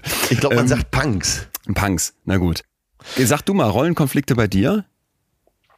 Äh, ja, wenn ich so überlege, was ich auf der Bühne verkörper und vielleicht auch im Kiosk, Mhm. ist ja eher mein öffentliches Bild so, als würde ich jeden Tag äh, durch die Kneipen ziehen und mit quasi mit jedem am Bier trinken. Ne? Ja. und äh, du kennst mich auch privat. Privat bin ich ja eher ein, ein eher ruhiger Vertreter Ja. mit anderen Interessen und ich weiß, ne, das ist gar kein Konflikt. Ich äh, finde es toll, dass ich die eine Seite ausleben kann, die andere eben aber auch. Und äh, manchmal, wo komme ich in Konflikt? Jetzt muss ich mir eben überlegen. Ja, ich komme eher privat in Konflikt, weil ich will schon äh, als netter Mensch wahrgenommen werden und versuche auch äh, einigermaßen moralisch zu sein. Und manchmal holt mich aber meine Wut ein und ich tu dann äh, bestimmt vielleicht Leute oder Ja. äh, Ja. ja, und da bin ich hinterher dann im Konflikt und denke mir, scheiße, ja, das hast du halt auch in dir. Aber da musst du dran arbeiten. Ja, ja, genau. Genau, total. Das kann ich mir gut vorstellen. Ja. Ja. Äh, Vielleicht legen wir nochmal eine Schippe drauf. Jetzt haben wir den Äh, Rollenkonflikt. Vielleicht ganz kleine Anekdote, weil das macht's ja hier auch immer so erfrischend, die ist auch wirklich kurz. Kennst du Marilyn Manson? Ja. Der hat ja Ganz immer kurz so, dazu noch Zusatzanekdote. Es gibt das Gerücht, der hätte sich zwei Rippen rausgenommen, um sich selber oral befriedigen zu können. Die Anekdote ist tatsächlich besser als die, die ich erzählt habe. Nerdig, nerdig by nature. Wusste es nicht? Vielleicht ist auch falsch. Ich muss nochmal googeln. Nee, aber ich könnte mir vorstellen, äh, es kommen ja doch ziemlich ekelige, ekelige Details über sein Privatleben raus. Ich könnte mir vorstellen, dass es seine einzige Chance ist, demnächst überhaupt noch an Oralverkehr zu kommen. Mhm. Aber der ist ja in der Öffentlichkeit als wilder Hund mit bleichem Gesicht und hat immer so Kontaktlinsen drin, dass seine äh, Pupillen zu Schlitzen verengt sind und dieser Ledermantel und, und Stachelhalsband, was weiß ich. Und ich war im Hotel in Köln, im Hotel im Wasserturm und komm in die Bar und dann äh, kommt so ein riesengroßer Bodyguard rein, habe ich sicher schon mal erzählt, so deutlich über zwei Meter. Nee, ist mir neu. Check, checkt die Lage. Vorm Hotel stehen so 20 äh, Marilyn Manson Fans, was ich aber nicht wusste. Ich hab, das standen halt nur so Fans äh, für Gothic. Also sehen ja auch alle Ja, gleich, ja, schwarz, ja. gleiches Gesicht. Ja. So, äh, Marilyn Manson kommt rein in die Bar, sieht aber nicht aus wie Marilyn Manson, sondern hat eine Stoffhose an, so mit Kniff, hat so Slipper, so Krokoslipper und äh, eine rote Strickjacke an. Also sah aus wie ein Kleingärtner. Geil. äh, das passt hier gerade so schön hin. Also das Passt. passt ja. Ne? Ja. Und passt. Ich weiß nicht, wo, wo der in Konflikt kommt, aber äh, wie Nee. gesagt, es gibt ja jetzt auch Vergewaltigungsvorwürfe.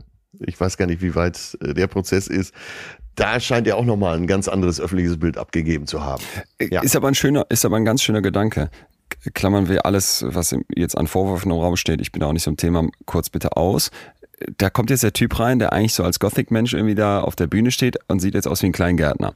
So, das ist jetzt theoretisch ein Rollenkonflikt. Nur eine Sache, und das bringt uns zum nächsten Punkt, ist ganz wichtig, dass wir begreifen, Rollenkonflikte sind völlig normal. Ja, ich finde, sich mal hinzusetzen, du hast ja eben schon gesagt, hol dir einen Block raus, schrei- schreib dir mal die Schieberegler auf und sich zu fragen, welche Rollenkonflikte gibt es in meinem Leben, kann Ja, unglaublich ja. hilfreich sein, kann unglaublich viel Total. Klarheit schaffen und dann aber bitte auch Empfinde ich- akzeptieren, das Ja. ist normal. Du bist Du bist anders, wenn du auf, mit der Jogging-Pinte auf der Couch sitzt und dir vielleicht irgendeinen Scheiß bei RTL reinziehst, als wenn du im Büro bist und du bist anders, wenn du auf einer Bühne über Psychologie sprichst, als wenn du im Downtown in Dresden Ja. feierst. So, und ich das, mach's mal ganz, ich Ja. mach's noch einfacher, dann versteht man's, äh, glaube ich, noch besser. Wenn deine Mutter anruft, wirst du eine andere Tonlage anschlagen, als wenn irgendein alter Kumpel anruft. genau. Genau. Oder als wenn der äh, Mann von der Sparkasse anruft und Genau. äh, nach deinen Konten fragen will. Also, Der Kumpel ruft an, so, ey, yo, ey, Mann, wie sieht's aus, Alter?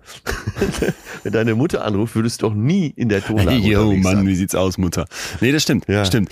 Und bitch, das ist, hey, bitch. Gott, Nee, wird man nie das machen. Wird man nicht machen. Und das ist ein schöner Punkt, um vielleicht festzuhalten. Äh, kleines Zwischenfazit. Es gibt viele Rollen. Es gibt ganz viele Schieberegler und da gibt's logischerweise Rollen, die nicht zusammenpassen. Nennen wir Rollenkonflikt. Bitte nicht so streng mit Rollenkonflikten sein, sie gehören dazu. Die Steigerung eines Rollenkonflikts, Erkenntnis Erkenntnis, eine wichtige Erkenntnis. Die Steigerung eines Rollenkonflikts würden wir jetzt allerdings als Role Overload bezeichnen. Und da wird's äh, haarig. Also, Ja. ein Role Overload würde vorliegen, wenn ich mehrere Rollen gleichzeitig ausüben muss oder das Gefühl habe, sie ausüben zu müssen, aber mir fehlen die Ressourcen. Ja, ich Ja. packe das jetzt nicht mehr. Nochmal das Beispiel von einem Vater, der vielleicht Okay. krank wird und gleichzeitig merkt, shit, ich muss aber auch der Rolle als Ehemann gerecht werden, der Rolle als Vater. Eigentlich will ich mir selbst gegenüber auch gerecht werden und weiter in Handballverein gehen und das geht jetzt alles gerade irgendwie nicht mehr.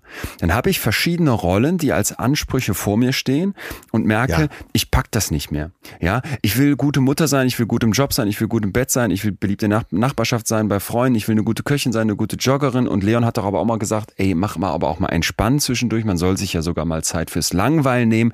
Ich glaube, das kennen ganz viele von uns, dass man dann merkt, fuck, jetzt komme ich mit all diesen Rollen, die da in meinem Leben eine Rolle spielen, nicht mehr nicht mehr klar.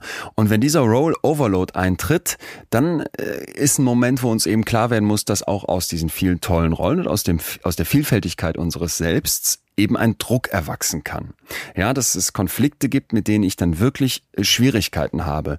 Und da ist jetzt etwas, wo ich mit dir einen nächsten Schritt gehen möchte, um mal zu gucken, Ja, ja. ja was, was heißt das dann tatsächlich konkret? Und dass wir anfangen zu verstehen, wie können wir damit umgehen? Also wie kriegen wir das praktisch hin? Und dafür müssen wir verschiedene Selbsts unterscheiden. Ja, wir haben verstanden, Ah, unser okay. Selbst besteht aus Ja, vielen Rollen, ja. aus vielen Schiebereglern.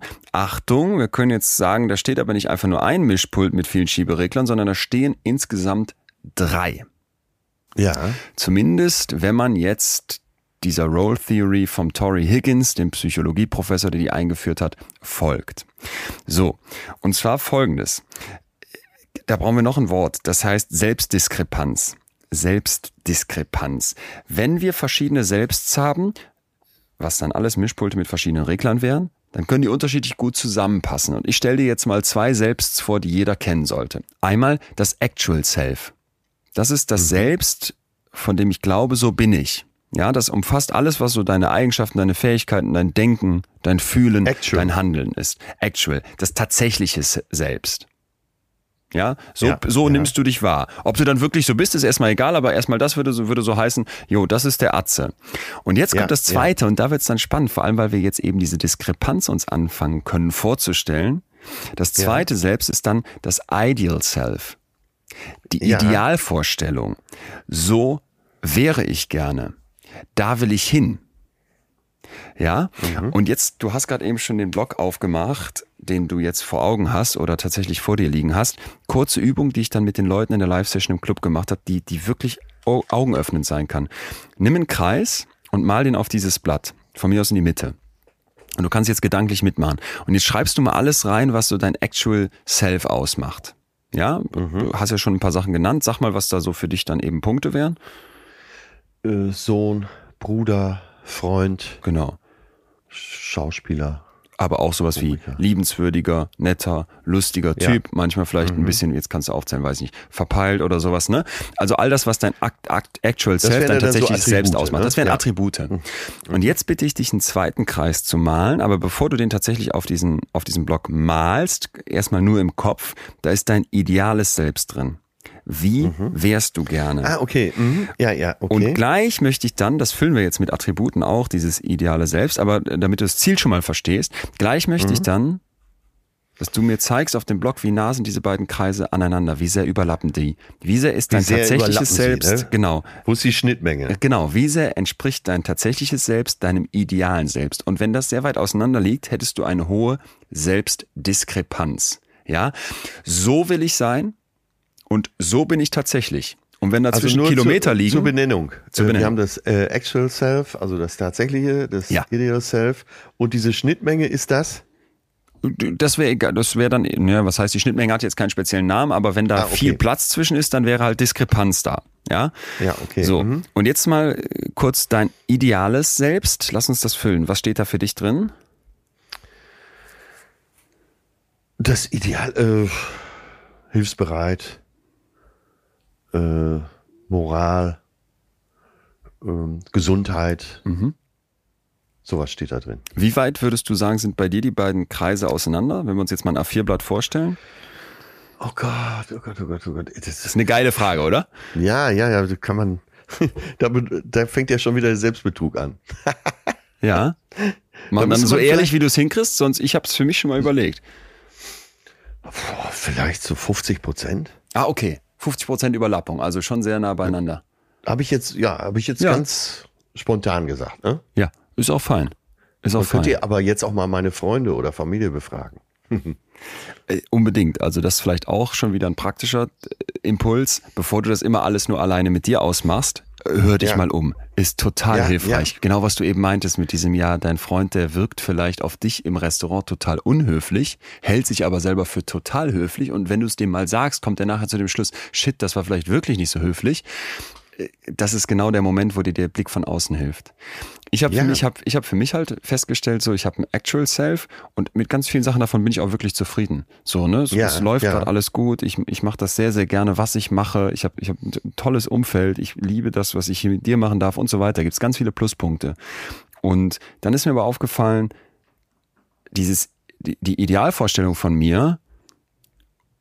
Und jetzt siehst mir Ja. nach, aber die wäre so, die wäre so viel stärker noch oder die wäre so viel so viel höher vielleicht, dass ich da das Gefühl habe, da bin ich wirklich sehr weit von weg. Und ich weiß, dass das nicht gut ist und mir vielleicht auch selber nicht so Ja, richtig gut ja, tut, aber ich ja. denke dann manchmal, boah, guck Ganz mal, was eine, was eine Mal Malala Yousafzai schafft. Die ist Friedensnobelpreisträgerin, die ist, glaube ich, noch deutlich jünger als ich, die kämpft so sehr für Frauen in Afghanistan für Frauenrechte. Vielleicht bestes Beispiel, äh, Düsen und Daniela letzte Woche, wo ich so dachte, ey Leon, was ja, tust ja. du denn? Du, Ja, du machst ja. jetzt hier mal ein Podcastgespräch, wo du einfach nur zuhörst, die beiden versuchen, die Welt zu verändern. Ja. So, dann äh, Umweltfragen, wie gehe ich mit der Umwelt um? Dann, keine Ahnung, eben Fehler, die man macht, Scheiße, die man schon gebaut hat in der Vergangenheit, wo du so denkst, fuck, das will ich eigentlich alles auch nicht. Und dann denk, äh, fällt mir immer wieder auf, okay, ich habe schon eine gewisse Selbstdiskrepanz. Ich kann dir nicht sagen in Zentimetern, wie sehr das überlappt, aber vieles von meinem idealen Selbst ist schon ganz schön weit weg von meinem Actual Self. Ja, und da kommt aber was Wichtiges ins Spiel. Und das ist tatsächlich, äh, wenn man älter wird, ein Unterschied. Äh, Da hat man sich einige Sachen schon verziehen Ah, okay. und auch akzeptiert, dass einem bestimmte Dinge nicht gegeben sind. Ah, okay. Ne? Was, Das heißt was, jetzt was, nicht, dass- was, das was, was hast du dir verziehen? Also kannst du das, Das- ein Beispiel geben? Äh, dass ich, äh, dass ich so faul bin, was Lernen angeht. Mhm. Und ich äh, würde gern Akkordeon spielen, würde gern Gitarre spielen und äh, das hätte ich auch durchaus lernen können. Aber ich war einfach und auch für Sprachen. Ich, tja, ich habe es Mhm. einfach nicht gemacht und da habe ich lange mit gehadert. Äh, da war, da waren äh, die selbst sehr voneinander entfernt, aber ich habe meinen Frieden damit gemacht. Mhm. Ich habe es mir verziehen. Dann ist es eben so. Ist kein Freifahrtschein für alles.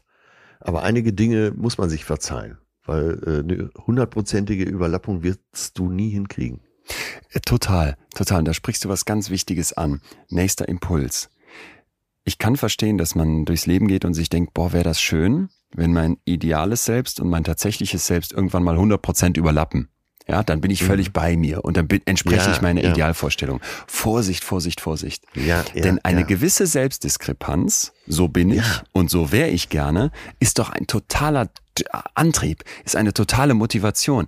Ich merke dann ganz oft, äh, klasse, Das dass ich gut, so eine das Malala als Idol habe und ich weiß genau, das werde ich nie erreichen, da werde ich nie hinkommen. Aber wie so ein, weißt du, wie so ein Nordstern am Ende deines Horizonts siehst du das und denkst, geil, wenn ich ein Stückchen dahin Ja. komme Ja. oder dem ein Ja. Stückchen näher komme, indem ich vielleicht sage, ja, und dann muss ich mich hinterfragen und dann muss ich gucken, was habe ich denn für Vorstellungen von anderen Menschen? Wie bin ich mit anderen Leuten umgegangen?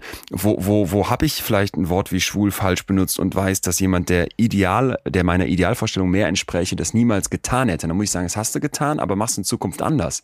Verstehst du? Also, dass, dass wir, verste Ja, dass wir anfangen zu erkennen, ich weiß, es fallen heute viele neue Begriffe, aber ich glaube, deswegen kann das so augenöffnend sein. Selbstdiskrepanz ist nicht pauschal schlecht. Äh, Das ist ganz wichtig und das ist auch sehr entlastend. Und das müssen wir auch nochmal unterstreichen. Das, äh, kein, erstmal, wir halten fest, niemand wird 100% überlappen. Das Mhm. kann es nicht geben. Mhm. Und diese Diskrepanz, wie du schon sagst, das ist nichts Schlechtes. Das äh, ist was Gutes, kann man auch benutzen. Äh, wie gesagt, keine Ausrede für, keine billige Ausrede, aber äh, manchmal muss man sich selbst auch entlasten. Ja. Weißt du, was ich meine? Du kannst Ja. nicht den ganzen Tag mit dir hadern, äh, dass das noch nicht eingetreten ist, dass du da zu faul warst, dass du das noch nicht gemacht hast. Verzeih dir einige Dinge. Ja, schön. T total. Lass da los an der Stelle, ja. Und jetzt stell dir aber, das finde ich ganz wichtig, und jetzt stell dir auf der anderen Seite aber vor, du machst das zu viel oder du bist schon total an deinem Ja, Ideal ja, selbst, bist da schon total drin. Naja, dann würdest du doch irgendwann da sitzen und sagen, jetzt, ich bin fertig, ne? Und ich habe auch keine Motivation und mich treibt doch nichts mehr an, weil ich bin jetzt so perfekt, wie ich perfekt sein kann. Und dann denke ich mir, ja, aber das ist auch ein sehr statischer Zustand, ne? Und wir haben hier gerade eben schon gesagt, du entwickelst dich weiter und du hast Jahre, die noch vor dir liegen, wenn du nicht schon tot bist. Und deswegen viel, viel, viel, viel besser, als sich so selber seine Selbstdiskrepanz aufzuregen, ist zu gucken, mit welchem Ausmaß an Selbstdiskrepanz komme ich klar.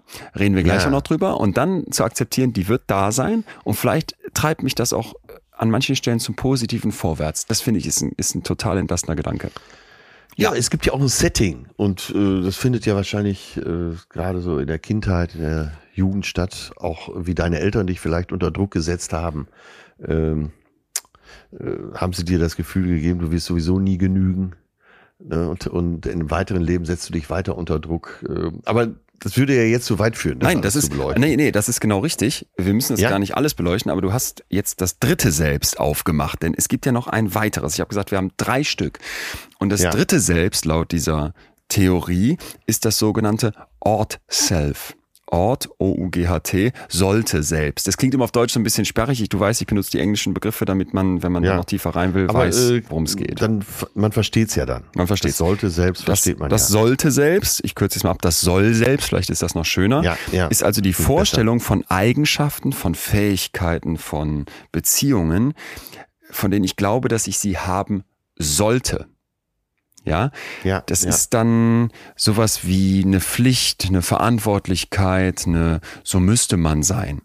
ja. Und ich finde, das ist jetzt etwas, wenn man nochmal diesen Block vor sich hat, was man separat malen kann. Das ist wie so eine Art Gravitation. Verstehst du? Das ist jetzt, Mhm. wenn du dir die zwei Selbst hingemalt hast, dein tatsächliches Selbst und dein ideales Selbst, dann kannst du jetzt noch dieses sollte Selbst irgendwie dazu malen und das ist wie so ein sch sch schwarzes Loch, das irgendwie alles ansaugt.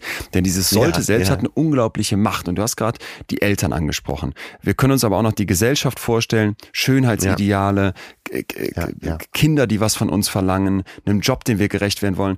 Das ist ganz witzig, dass du direkt mit den Eltern kamst, weil ich habe bei mir im neuen Programm eine Stelle, wo ich, wo ich versuche, den Leuten mitzugeben, was passiert, es geht ja um Gefühle, wenn deine Eltern dir bestimmte emotionale Wunden zugefügt haben. Ja. Ne? Also wenn deine Eltern dir zum Beispiel so Aufträge mitgegeben haben, so hast du zu sein. Du bist nicht gut Ja. genug. Das musst du so und Ja. so machen. Wie man damit umgehen kann.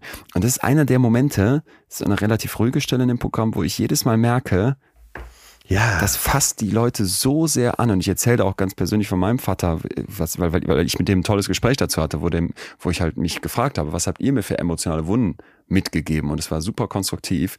Und dann merkst du einfach, wie es ganz ruhig wird und alle Ja. checken, yo, ich habe auch ein Sollte selbst. Ne, auch wenn ich das Wort vielleicht noch nie gehört habe. Und in diesem sollte selbst stecken im Zweifel ganz, ganz, ganz viele Anteile von den Eltern mit drin oder von den Menschen, die dich großgezogen und geprägt haben. ja. Und sich das, und das fand ich eben bei diesem ganzen Thema heute so schön, sich das einfach erstmal nur bewusst zu machen. Ja. Einfach diese Begriffe, Actual Self, Ideal Self und Ort Self, mal zu hören, sich die vielleicht in einer ruhigen Minute mal auf ein Blatt zu malen, das, das kann richtig, richtig was mit einem machen. Ja, da liegt eine unheimliche Befreiung drin. Mhm. Äh, Also ich empfinde das als nur positiv, sich das vor Augen zu führen. Mhm, genau, ja. genau. Und da gab es eine, fand ich eine total schöne Studie aus dem Jahr 2003, ist schon was älter, aber da, da steckt ein toller Kern drin. Da wollten also Forschende wissen, na, dieses ideale Selbst von uns und das sollte selbst, was unterscheidet die vielleicht auch? Klar, ja, das eine ist ja. meine Idealvorstellung, das andere ist meine so sollte ich sein Vorstellung von anderen eher vorgegeben. Das Spannende ist jetzt, das hat eben diese Studie gezeigt, dass dieses ideale Selbst bei den Leuten im Schnitt eher abstrakt ist, eher unkonkret. Ja? Ja. Während diffus. dieses soll selbst sehr konkrete Verhaltenseinschränkungen dir hinlegt. Das sollst du nicht machen, so darfst du nicht ja, sein. Ja. Verstehst du, was ich meine? Und ja. dass man sich einen unglaublichen nächster Impuls, einen unglaublichen, eine unglaubliche Macht holt, indem man sagt, ey, ich will nicht nur von meinem Soll selbst getrieben sein, sondern ich mache mal mein Ideal selbst konkret. Ja, das ist eine andere Untersuchung aus 2018 von Davidai und Gilovic, die, die gucken wollten, ey, dieses sollte selbst, wenn das so konkret ist, wenn das so viele Regeln vorgibt, so hast du zu sein. Ne? Das musst du liefern, das musst du leisten, das darfst du nicht, das, das will ich auf keinen Fall, dass du das machst. Dann wäre es doch ja. schön, wenn wir dem was entgegenhalten und sagen, dieses ideale Selbst, das eher so allgemeiner Natur ist, ich will ein gutes El ich will gut, ich will ein gutes Elternteil sein, ich will ein guter Mentor sein, ich will ein guter Vater sein. Mach das mal konkret, weil dieser Mangel an ja. Klarheit, der lässt unglaublich viel Raum für Reue. Ja, ja, ja, ja. So, ich war jetzt nicht so ideal, wie ich mir das vorgestellt habe. Hab und auf wenn dieses du, Wort gewartet. Ja, Reue, Reue ja. ist hier ganz wichtig, weil wenn du das so groß machst und sagst, ja, ich will der beste Vater der Welt sein und dann ja. irgendwann checkst, shit, das habe ich nicht geschafft. Ja, was heißt denn jetzt für dich der beste Vater der Welt sein? Brich das doch mal runter. Heißt das für dich, klar, irgendwie muss ich gucken, wie die Kohle reinkommt, deswegen gehe ich auch arbeiten. Klar brauche ich auch Zeit für mich, weil sonst bin ich irgendwann für keinen mehr da, weil ich platt bin. Und gleichzeitig, klar, heißt das für mich auch, dass ich mit meiner Tochter am Wochenende zu, zu deren Fußball Fußballspiel gehe. So, und dass du dann eben, wenn du das so runterbrichst, plötzlich merkst, ah, okay, viel schlauer als einfach nur im Ideal selbst reinzuschreiben, ich will der beste Vater der Welt sein, wäre ja. möglichst konkret runterzubrechen, was heißt das? Und was das nimmt das eben, mich? genau, das wird ja dir die Möglichkeit geben, viel mehr Häkchen zu setzen und gleichzeitig ja, auch wieder ja. zu erkennen, Thema Motivation, da fehlen noch Häkchen, dann werde ich was tun, aber dass du nicht mit dieser Reue nachher irgendwann am Ende deines Lebens da sitzt und denkst, ich hatte mir vorgenommen, der beste Vater der Welt zu sein und der war ich nicht. Ja. Tja, sehr gutes Beispiel. Ja, gefällt mir gut. Ja. Atze, wir haben schon ganz viel mit reingegeben. Ich habe noch zwei, drei Punkte, die mir wichtig sind, wie wir damit jetzt umgehen und würde sagen, dass wir ja, auf die Zielgerade gehen. Ja. Wir haben bis hierhin vielleicht nochmal als, als kleines Zwischenfazit festgestellt, dass unser Selbst aus ganz vielen Schiebereglern besteht. Dann haben wir verstanden, dass es da verschiedene Selbsts gibt, nämlich drei Stück. Die Idealvorstellung von uns, das tatsächliche Selbst und dann dieses sollte Selbst. Und vielleicht bis hierhin der, der wichtigste Punkt ist, mach es mal konkret. Nimm dir mal Zeit zu gucken, ja. was in deinen Kreisen steht. Und dass du dann vielleicht diese Rollenkonflikte und diese Diskrepanz zwischen deinen Selbsts mal für dich greifbar machst. Und das ist, glaube ich, auch wichtig, diese Übung jetzt zu machen. Sich genau. wirklich den Block zu nehmen, das mal aufzumalen und aufzuschreiben.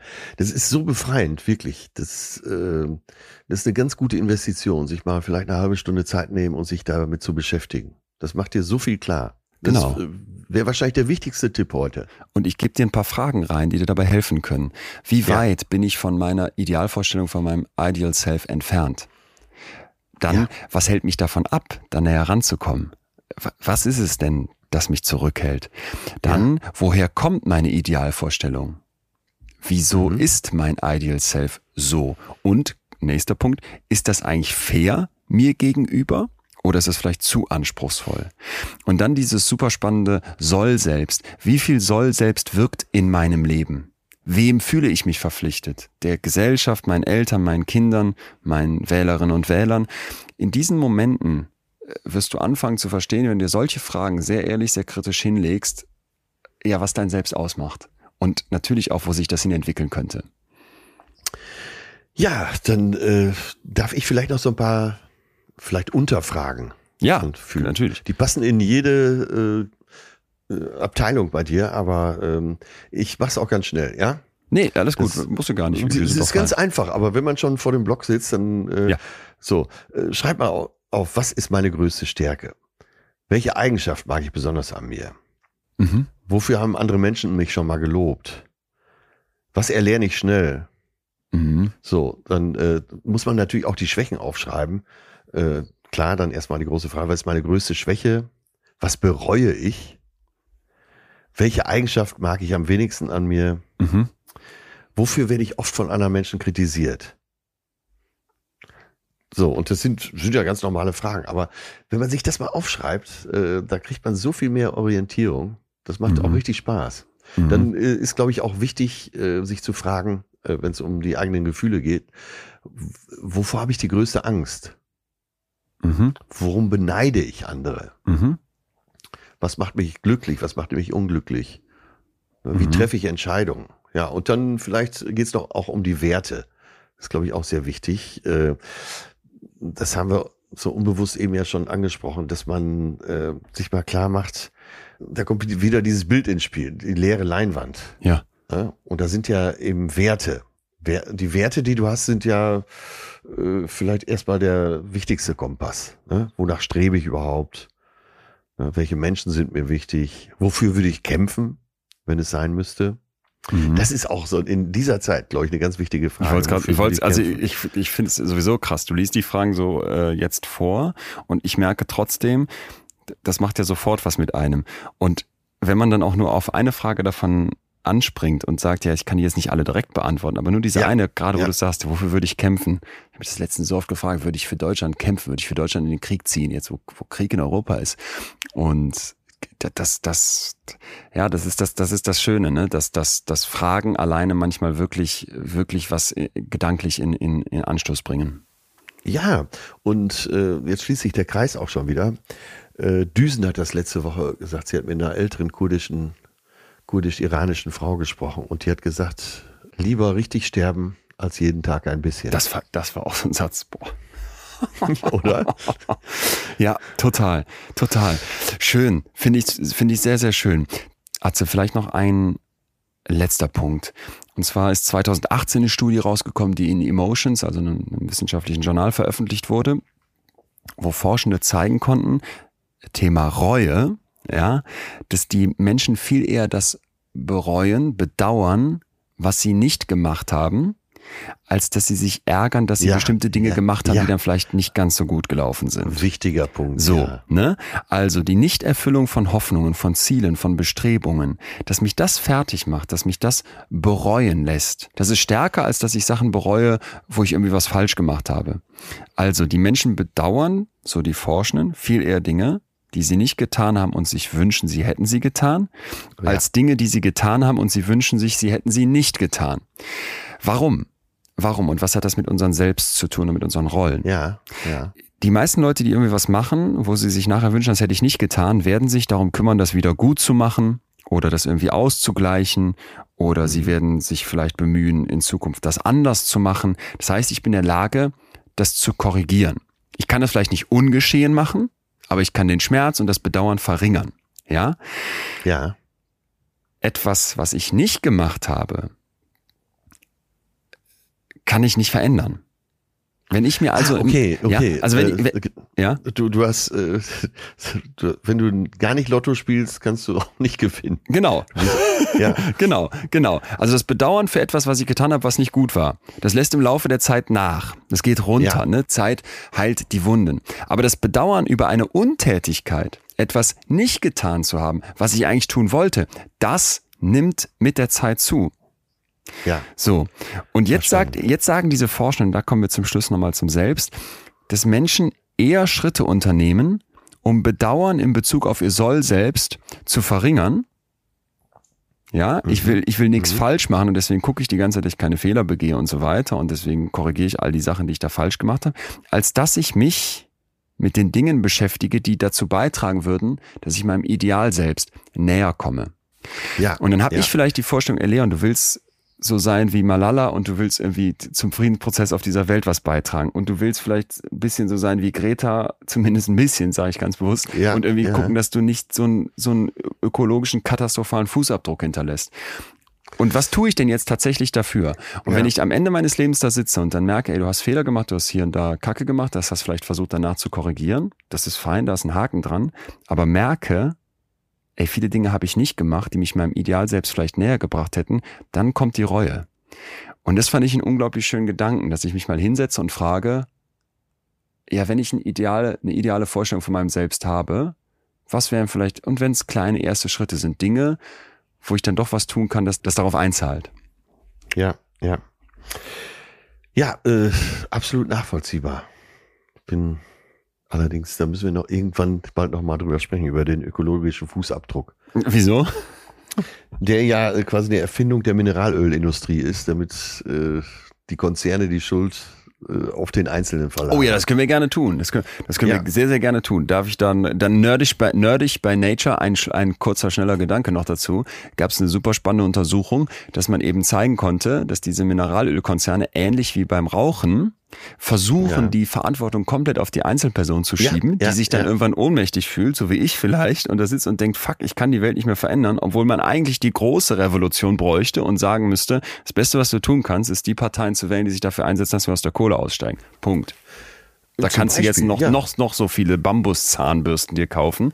Die kannst du aber auch alle Total. sonst wo hinschieben, weil die werden die Welt nicht verändern. Und wenn du dann Ganz sitzt genau. und so denkst, boah, fuck, mein ökologischer Fußabdruck und meine Flugreise, äh, äh, äh, im Großen, im Großen denken.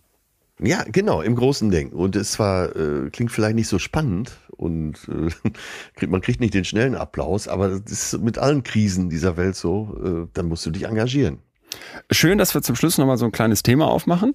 Ja, Entschuldigung. Das, das passt ganz gut als Abbind, als Betthub voll nach unserem eigentlichen Thema, de- den Rollen und den Selbst. Aber das war ja irgendwie auch gerade, wo, du, wo ich da sagte, dass für mich das ökologische Thema so eins ist, vielleicht noch ganz passend.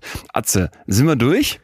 Ja, wir sind durch. Du gehst gleich wieder auf die Bühne. Ich gehe jetzt zum Soundcheck als allererstes, aber Ja. zu dem netten Herrn hier vom Theater wird dem sagen, sorry, dass ich eben über das äh, Stehpult so rübergeruppt bin. Das war nicht so gemeint. Denn meine Rolle sollte an der Stelle eigentlich eine nettere sein. Ich schiebe meinen Nettigkeitsschieberegler als Künstler jetzt gerade wieder dahin, wo ich ihn haben möchte, nämlich eigentlich ad Maximum. Und dann Sehr geht's gut. auf die Bühne. Ich hoffe, er ist noch nicht, ich hoffe, er ist noch da und nicht abgereist. St- Dann musst du zu ihm nach Hause nein, nein. Äh, wir sind hier in Ostdeutschland und das habe ich ja wie gesagt gemerkt, die Laune ist hier eigentlich echt gut. Ja, Der wird das locker wegstecken. Sehr, sehr gerne. Speziell in Dresden spiele ich auch sehr gerne übrigens. Guck. Weil man hat ja ein bestimmtes öffentliches Bild und man ist vor Ort und dann stellt man fest, ah, da gibt's ganz viele tolle Menschen. Geh nächstes Mal in den Luden. Ich wohne in Hamburg. Wieso? So ein, wie hieß es, Schickimicki Ficky oder Stuten-Andi, auch ein geiler Cocktail. Stuten-Andi. Smirnoff Black, Pampero, Rhabarber, Nektar, Lime Juice, Zitrone. Ich habe das ist immer wieder das so ein bisschen das Problem. Ich, ich trinke im Club am liebsten Flaschenbier, obwohl ich diese Getränke alle geil finde, aber ich traue immer der schlau. Hygiene nicht. Sehr schlau, sehr Ja. schlau. Ja. Das empfehlen alle Experten. Ja. Und du bist ja einer, Ja. weil Gastronom. Atze, dann sind wir durch. Ein neuer Blick auf selbst heute. Ich hoffe, ähm, dass das bei allen so halt, wie es bei mir gehalt hat, wie ich, ich hatte das Gefühl, es hat auch bei dir gehalt. Total. Ich finde, dass es eine richtig gute Folge heute geworden ist. und freue mich dann auf nächste Woche und unser Wiederhören. Wünsche dir bis dahin eine exorbitant gute Zeit, sende Küsse und sag bis bald. Ja. Und berichte uns, wie der Mitarbeiter reagiert hat. Ja. Ciao, Leon. Tschüss, gut. tschüss, tschüss. Das war Betreutes Fühlen. Der Podcast mit Atze Schröder und Leon Winscheid. Jetzt abonnieren auf Spotify, Deezer, iTunes und überall, wo es Podcasts gibt.